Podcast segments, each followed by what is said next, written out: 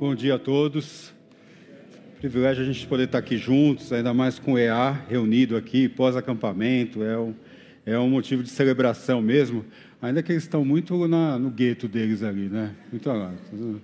Mas é brincadeira. Ah, pais babando aí, né? Todo mundo junto, mas é é um motivo da gente poder estar louvando a Deus ah, do investimento que a gente tem tido como família, família em Cristo. É especial e primordial a gente poder ter esse tempo com eles. Bom, ah, queria falar um pouquinho sobre alguns filmes, algumas cenas que talvez marcaram assim, ah, como marcaram para mim. Vocês estão lembrando dessa cena? De que filme faz parte esse essa cena. Essa cena faz parte do filme do Tropa de Elite, se não me engano, esse é o. deve ser o número dois, são dois filmes.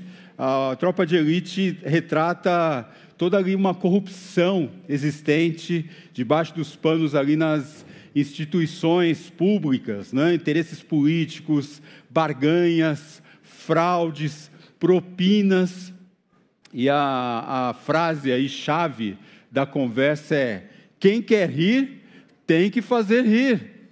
Né? Quem, quer, quem quer rir tem que fazer rir, tem que ter uma, uma barganha, uma troca né? Ah, entre as pessoas. Outra imagem que temos.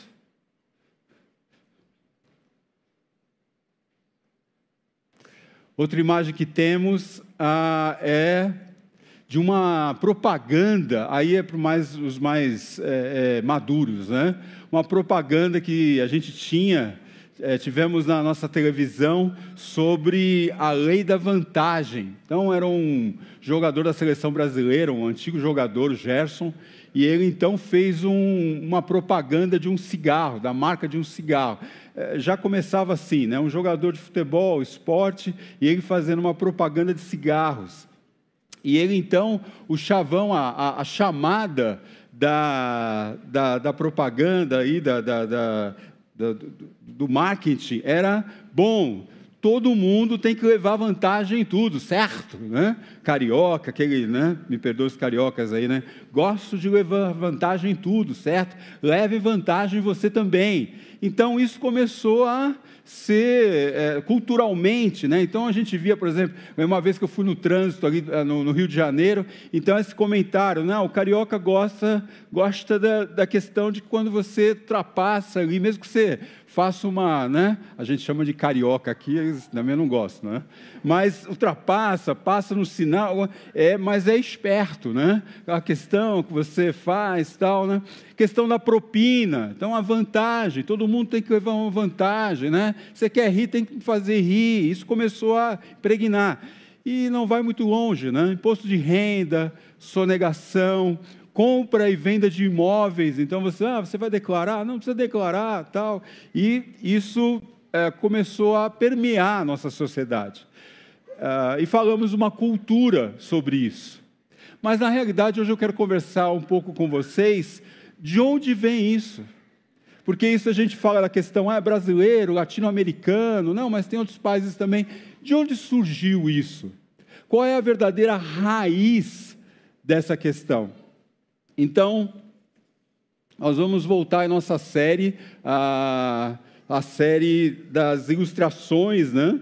A, a ilustrações para a vida de Jesus, as, a série da, da, das parábolas, e eu poderia chamar essa parábola de a parábola do infiel, ou a parábola é, do iníquo, do administrador iníquo ou do injusto, mas para dar o sentido real ali, para que a gente possa pegar o sentido real, eu estou chamando essa parábola de a parábola do administrador malandro. Eu ia colocar esperto, mas talvez você lesse, você não esperto, sabe? Então eu coloquei malandro mesmo. É, posso, pode abrir sua Bíblia então, né? seguir com a gente aqui, Lucas 16.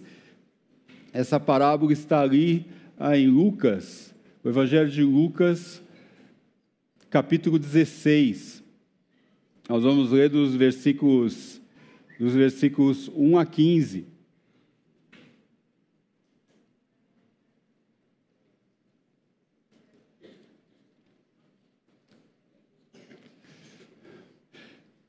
Jesus disse aos seus discípulos: O administrador de um homem rico foi acusado de estar desperdiçando os seus bens.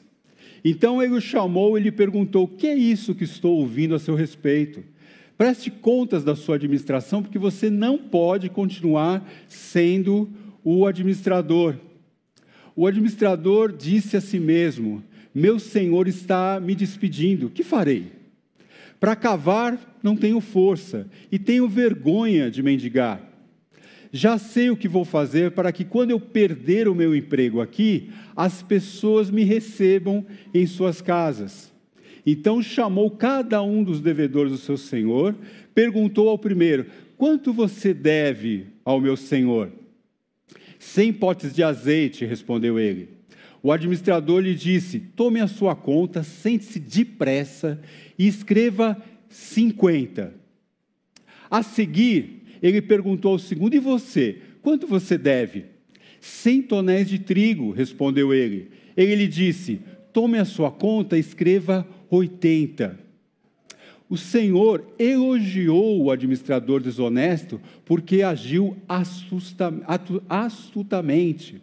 Pois os filhos deste mundo são mais astutos no trato entre si do que os filhos da luz. Por isso eu lhes digo: usem a riqueza deste mundo ímpio para ganhar amigos, de forma que, quando ela acabar, estes os recebam nas moradas eternas. Quem é fiel no pouco, também é fiel no muito. E quem é desonesto no, no pouco, também é desonesto no muito. Assim, se vocês não forem dignos de confiança em lidar com as riquezas deste mundo ímpio, quem lhes confiará as verdadeiras riquezas? E se vocês não forem dignos de confiança em relação ao que é dos outros, quem lhes dará o que é de vocês? Nenhum servo pode servir a dois senhores, pois odiará a um e amará o outro, ou se dedicará a um e desprezará ao outro. Vocês não podem servir a Deus e ao dinheiro. Os fariseus que amavam o dinheiro ouviam tudo isso e zombavam de Jesus. Eles lhes disse: Vocês são os que se justificam a si mesmos. Perdão, aí está errado. Ele lhes disse, né? Jesus lhes disse: Vocês são os que se justificam a si mesmos aos olhos dos homens, mas Deus conhece os corações de vocês. Aquilo que tem muito valor entre os homens é detestável aos olhos de Deus. Bom, a frase que vai nos seguir durante a nossa, nossa trajetória aqui, nossa conversa, é o foco da nossa vida revela o que está no nosso coração. O foco, aquilo que fazemos, investimos o nosso tempo, nossas atividades, mostra o que de fato é importante para nós aquilo que nós cremos, que confiamos ser importante, que é fundamental à nossa vida. Isso define. Então, nós vamos, para nos ajudar a balizar aí a nossa conversa, nós vamos então falar de duas atitudes, duas atitudes que revelam o foco da nossa vida. O primeiro é a confiança nas riquezas e o outro é, a outra atitude é a confiança em em Deus. Vamos começar aí pela, pela primeira, pela primeira atitude. Bom, uh, introduzindo, uh, a gente tem procurado lembrar vocês uh, de, algumas, de alguns cuidados que nós devemos ter para interpretar essas parábolas. Né? Temos até conversado aqui na, nas pregações, os pequenos grupos, a gente tem trocado sobre isso. Se eu perguntar para você quais são alguns cuidados que a gente precisa ter para interpretar corretamente essas ilustrações de Jesus. Isso mesmo, você precisa o quê? Você precisa estar atento na questão de que há uma verdade central, né? há, uma, há uma verdade ali que Jesus quer ilustrar, ou seja, quer dar à luz aquela aquela verdade, ele conta aquela história para isso. Né? E, e, quais são os cuidados que a gente precisa ter para que a gente não, não perca essa verdade vista? Sim, eu vi alguém falando dos adolescentes, é isso mesmo. O que, que é? Você não pode se deter aqueles, aqueles detalhes da parábola. Se você quiser dar significado para todo o detalhe da parábola, da história, você acaba perdendo o sentido real, né? ali a verdade central. O contexto também é muito importante, né? a audiência, para quem Jesus está falando, ele está respondendo alguma coisa, algo, alguma pergunta que foi feita. Na, no nosso caso, na nossa parábola do administrador, esse administrador injusto, esperto. É, Jesus, a nossa parábola começa, na realidade, lá no capítulo 15. Vocês lembram da, da pregação do Renato Cobra sobre a questão do filho pródigo, ou os filhos perdidos, né?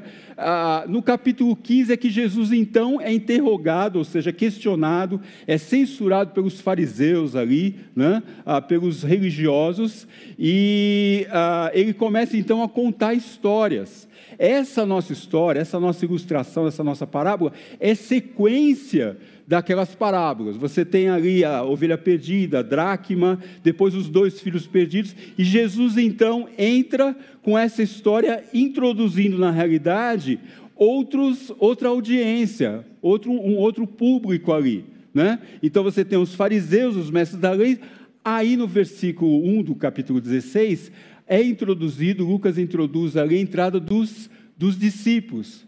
Mas tem em sua mente que a audiência, que o público ali que está presente, são todos aqueles que estavam ali ainda no capítulo 15.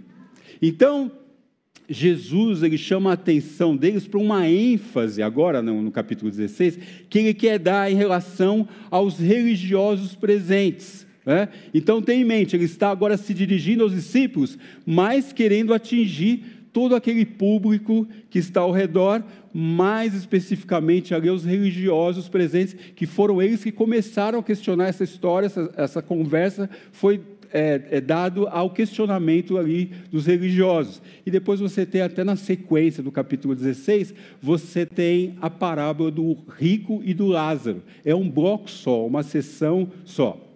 Bom, a gente começa no nosso início da nossa história aí ah, com um homem rico que confiou suas riquezas, seus pertences, seus bens a um administrador. Né? A palavra aí é o economos, né? que vem da nossa palavra aí economia ou mordomo. Ah, poderia ser ali um escravo, né? ali na questão ah, dos hebreus, um escravo da casa que foi delegado ali para que ele pudesse administrar aqueles bens.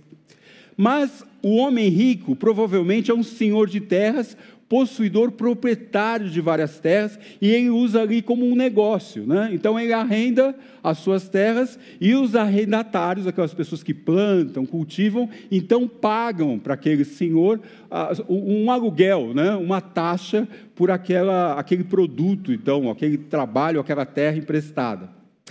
A história então ela se desenvolve contando que está chegando continuamente. O Senhor está ouvindo continuamente ao conhecimento dele que o administrador está desperdiçando os bens, desperdiçando.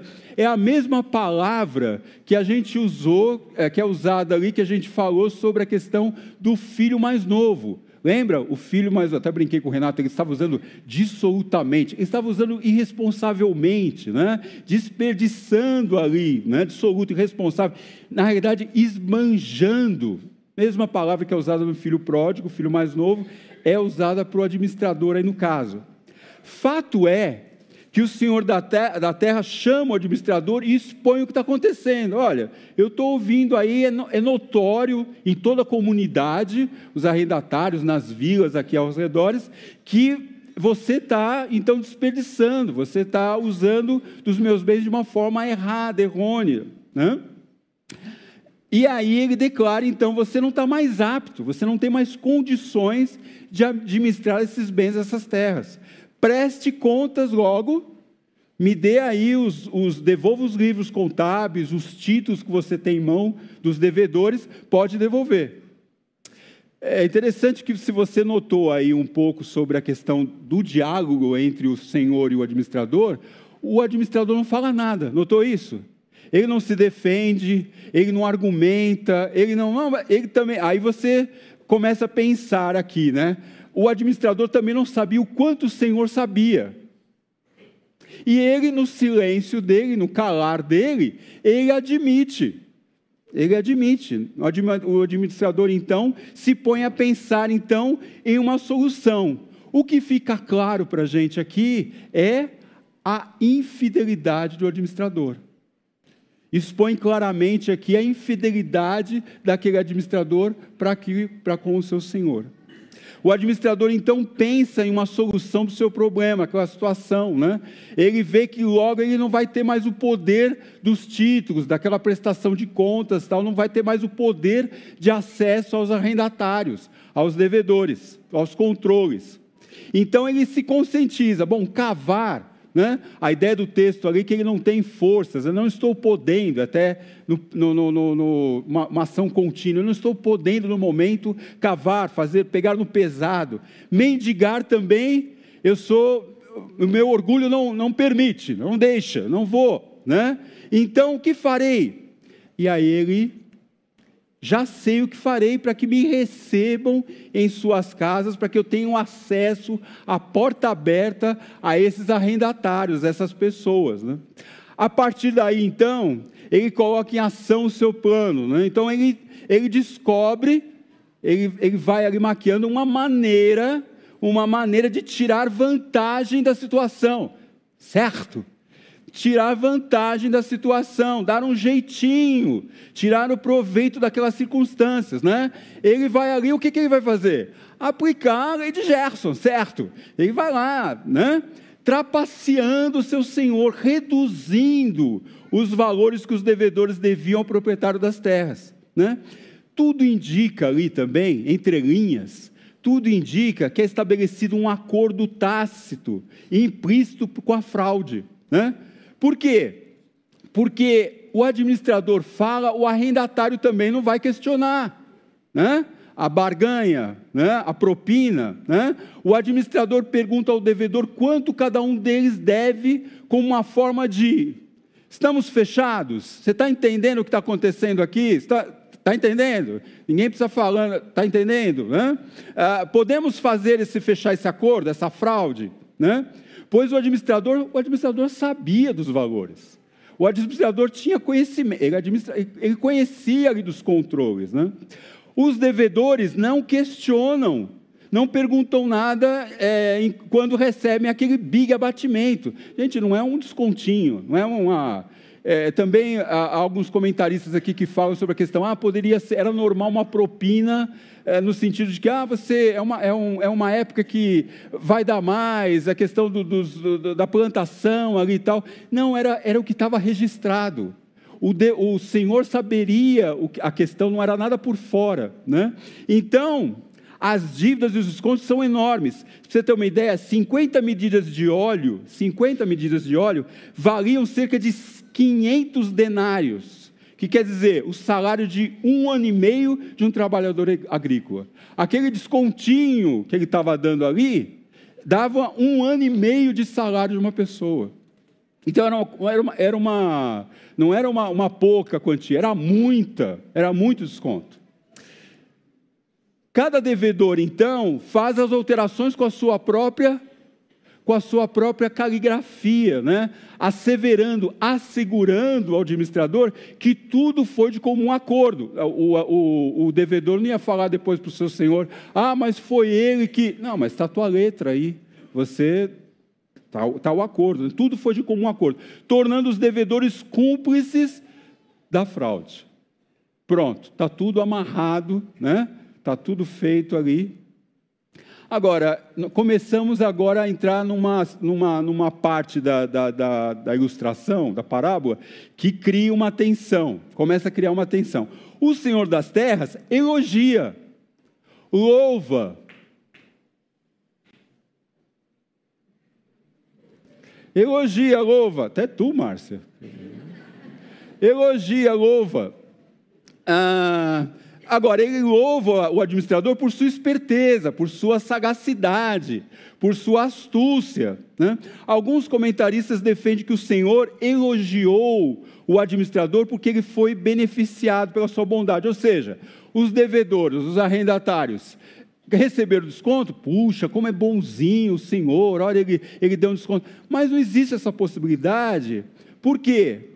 Porque foi fraude. Está é, é, tá todo mundo sabendo, os arrendatários sabiam que era fraude, era um acordo. Eles iam voltar para a terra, lá para a aldeia, para a comunidade, e falou assim: olha, é, não tem esse negócio que o senhor é bonzinho. A gente fez, enfim, ia falar, mas ninguém ia ficar falando bonzinho do senhor, né?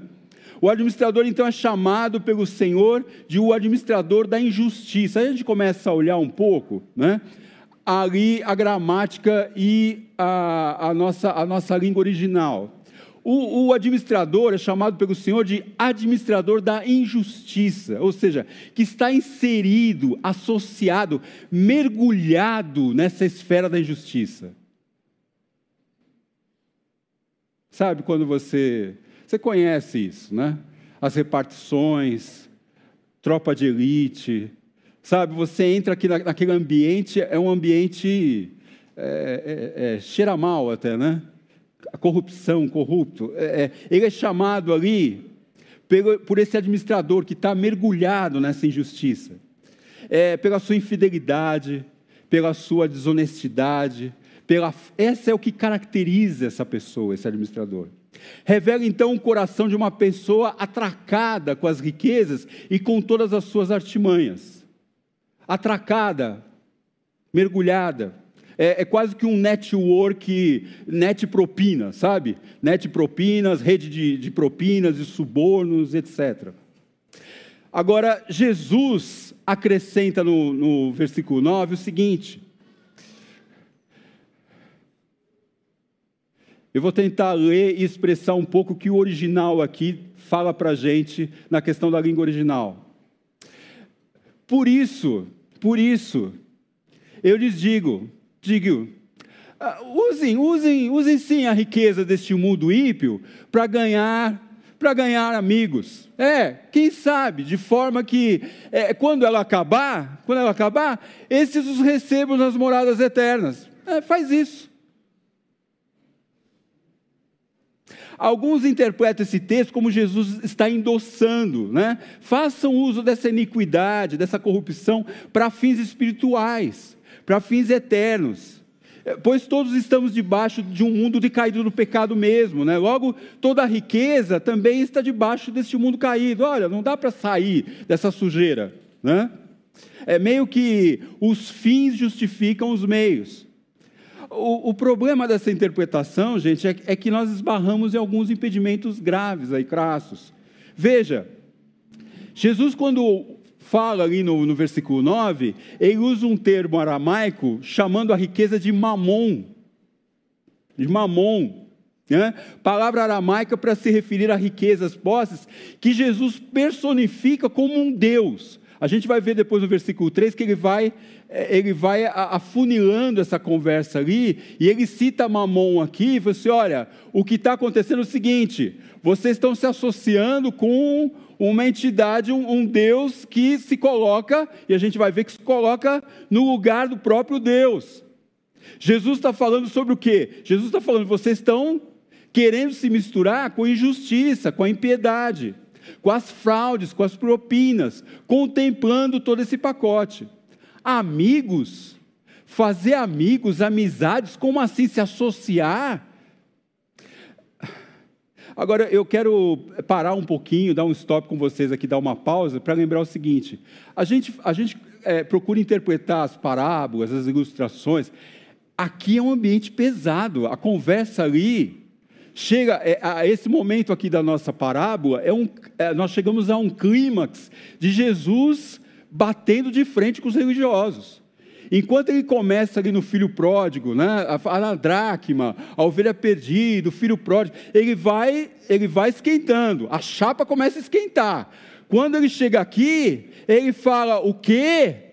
Se associar, fazer amigos para receber no céu é isso mesmo que vocês estão pensando? Se pensarmos no contexto, se pensarmos no contexto ali, quem eram os ardilosos que costumavam fazer os conchavos políticos? Se você pensar bem, o pior poder é o poder religioso, que permeia todos os poderes. Quem, quem, quem fazia esses conchavos políticos que adquiriam bens e riquezas por meio de propinas no templo? Propinas no templo. Confiando em sua riqueza e prosperidade. Ah, eles tinham o álibi ali da questão do Antigo Testamento, da sua prosperidade como garantia para a sua entrada nos céus, gabando-se de quem eram os dignos do reino de Deus. Quem eram esses? Sim, eram os religiosos. Os religiosos ali presentes. Mas Jesus está falando o seguinte: a lei e os profetas profetizaram até João. Desde tempo em diante estão sendo pregadas as boas novas do reino de Deus. E todos tentam o quê? Forçar sua entrada nele. Não, eu estou dentro. Não, é claro que eu estou dentro. Não. Sim, a religiosidade flertava com as riquezas.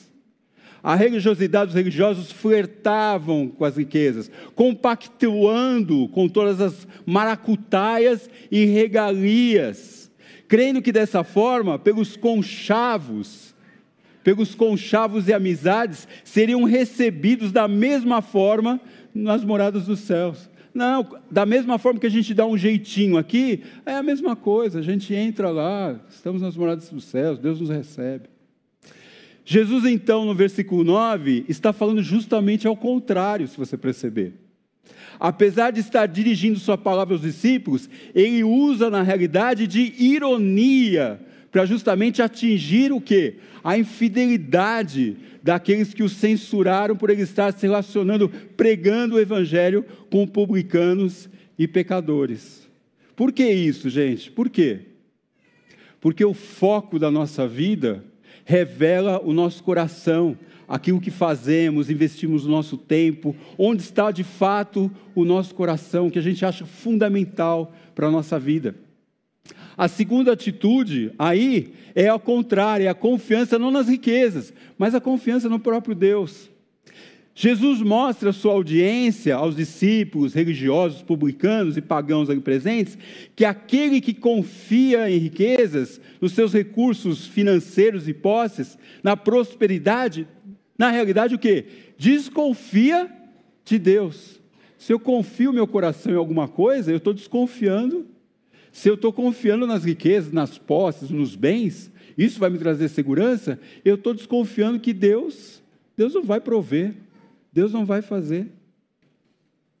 Aquele que flerta, se deixa envolver, ser seduzido pelas riquezas e suas regalias, acaba por compactuar, se contaminar com aquilo que é escuso, com aquilo que é sujo. Não tem jeito, gente.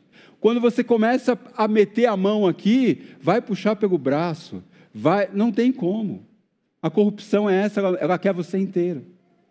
Jesus declara que quem dá sinais de fidelidade a Ele no trato dos recursos terrenos é confiável para as verdadeiras riquezas, está com foco nos valores eternos. Agora é interessante que a gente comece a perceber no texto que Deus exige da gente, Deus exige a nossa exclusividade. Nenhum servo, nenhum servo pode servir a dois senhores, pois odiará um e amará ao outro, ou se dedicará a um e desprezará o outro. Vocês não podem servir a Deus e ao dinheiro. Vocês não podem servir a Deus e a Mamon. Né? Então é tão interessante que Jesus ele vem num fluxo do texto que agora ele traz esse mamon na mesma equiparado com o próprio Deus. Né? Aqui Jesus personifica as riquezas mamon equiparando a Deus. Não que mamon seja, mas que acaba tomando o lugar de Deus no nosso coração. Gente, é tão forte isso, é tão profundo isso, e Jesus sabe disso. E ele então coloca: olha, vocês vão acabar nessa, nessa questão, nesse fluxo, que não, a gente pode pôr a mão ali, mas é, ou uma coisa ou outra. Ou vocês servem a Deus, ou as riquezas, as posses, ao status. Mas havia, havia aí a, a, a tela do mamão. havia um público específico presente. Quem era esse público é, específico? Os fariseus. Eles amavam o dinheiro, as riquezas, posses, posições, poder. É, e isso era apenas a ponta do iceberg, que revelava aquilo que aqueles religiosos, de fato, tinham no coração deles. Apegados à religião, mas na realidade distantes de Deus, porque a religião de fato abraçava, a, a religião considerava isso, essa conivência.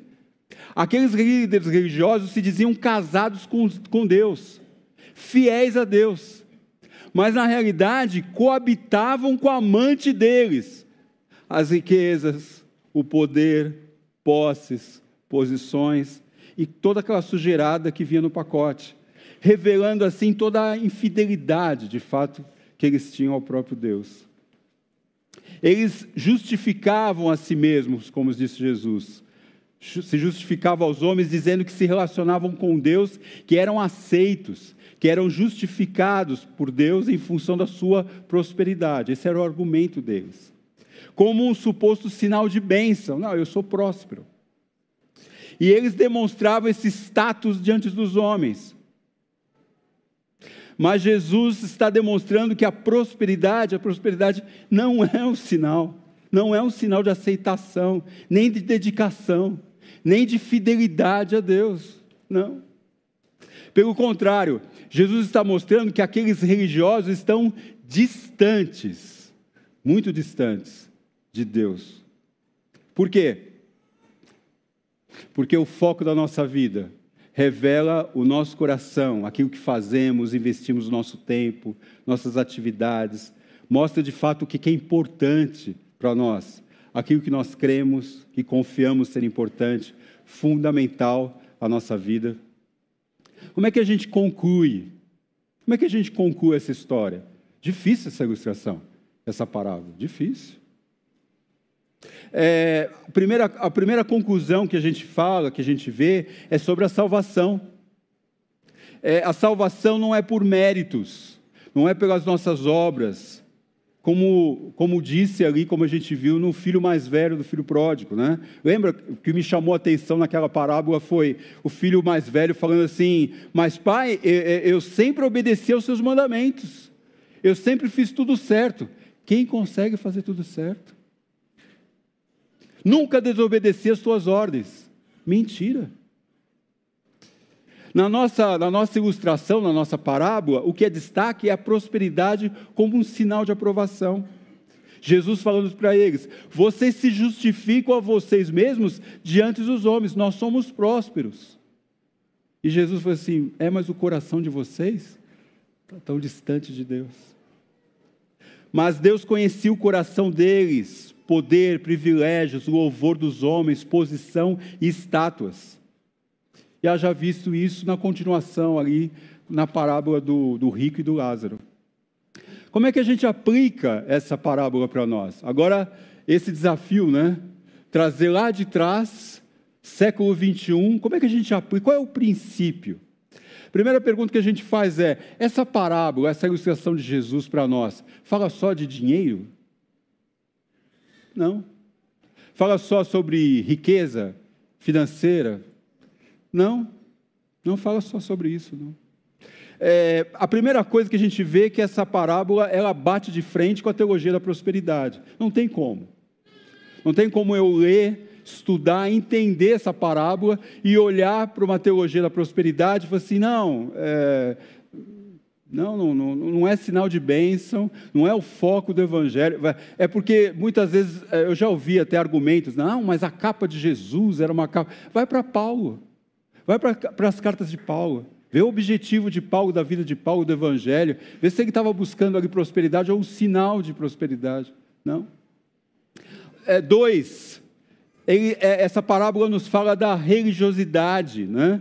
Ou eu sirvo a Deus ou eu sirvo a Mamon.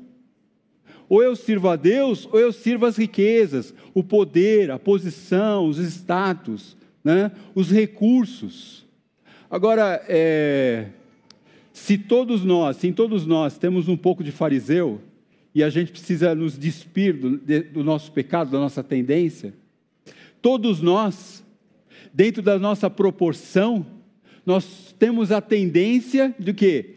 De buscar essa segurança, essa segurança no nosso salário, na nossa promoção, no nosso status, na nossa posição. Todos nós temos essa tendência. E todos nós temos o que? Sondar, deixar que Deus sonde o nosso coração. Fazer, Deus, eu não posso, eu, eu, eu preciso, eu, eu, se eu confiar nessas coisas, eu estou o quê? Eu estou desconfiando do Senhor. Não, Deus não vai prover. Não, Deus não vai ser suficiente para dar o que eu preciso. Então eu preciso sempre estar ligado a essas coisas, sempre o foco da minha vida. O flertar, o flertar com essas coisas revela a desconfiança de Deus no nosso coração. E a gente olha e, e, e identifica isso como? Olhando onde a gente gasta o nosso tempo. Onde a gente está gastando o nosso tempo? Onde a gente está investindo a maior parte do nosso tempo? Eu sei, eu tenho que trabalhar também, você também tem, a gente tem que dar duro, a gente tem que acordar cedo, gente... mas uma coisa é o suficiente, uma coisa é o que é necessário. Eu preciso me capacitar, eu preciso estudar. Outra coisa é começar a colocar a mão nisso e isso começar o quê? A tomar todo o tempo da minha vida, da minha mente, do que eu desejo, do que eu quero. E quando eu olho para o meu coração, cadê minha família? Cadê os valores? Cadê os princípios? Cadê o meu tempo com os meus filhos? Onde que eu estou? Ah, você vai na casa, está cada um num quarto. Cadê? Estão fazendo o que nos quartos? Ah, está lá na televisão, está no sei o que lá, está no, tá no, no celular. Tá no... É, tem alguma coisa errada aí. Alguma coisa precisa ser revista. Onde estamos investindo o nosso tempo? Como estamos? Que valores regem a nossa vida? Qual é o foco da nossa vida? Quais são os propósitos que regem de fato a nossa vida? Deus, é, que desafio a gente olhar para a tua palavra e identificar nela coisas que o Senhor falou tão fortemente, batendo tanto de frente com as pessoas que se diziam se relacionar com o Senhor, mas eram religiosas. Senhor, nos ajuda, nos capacita para que nós não caiamos no mesmo erro. Vindo na igreja, ao culto, à ceia, e termos uma vida religiosa, superficial, confiando mais no tempo que estamos investindo no nosso trabalho, na nossa pós-graduação, no nosso pós-doutorado. Deus, e deixando os valores que o Senhor tem dado, os valores eternos, porque na tua presença, ó Deus, nós não vamos levar nada disso. Nós precisamos sim é usar, administrar o nosso tempo, não de uma forma infiel ao Senhor, mas perseguir a fidelidade ao Senhor dedicar ao Senhor, ó Deus, a nossa família. Em nome de Jesus, nos ajuda, nos capacita a isso, ó Deus. Em nome de Jesus. Amém.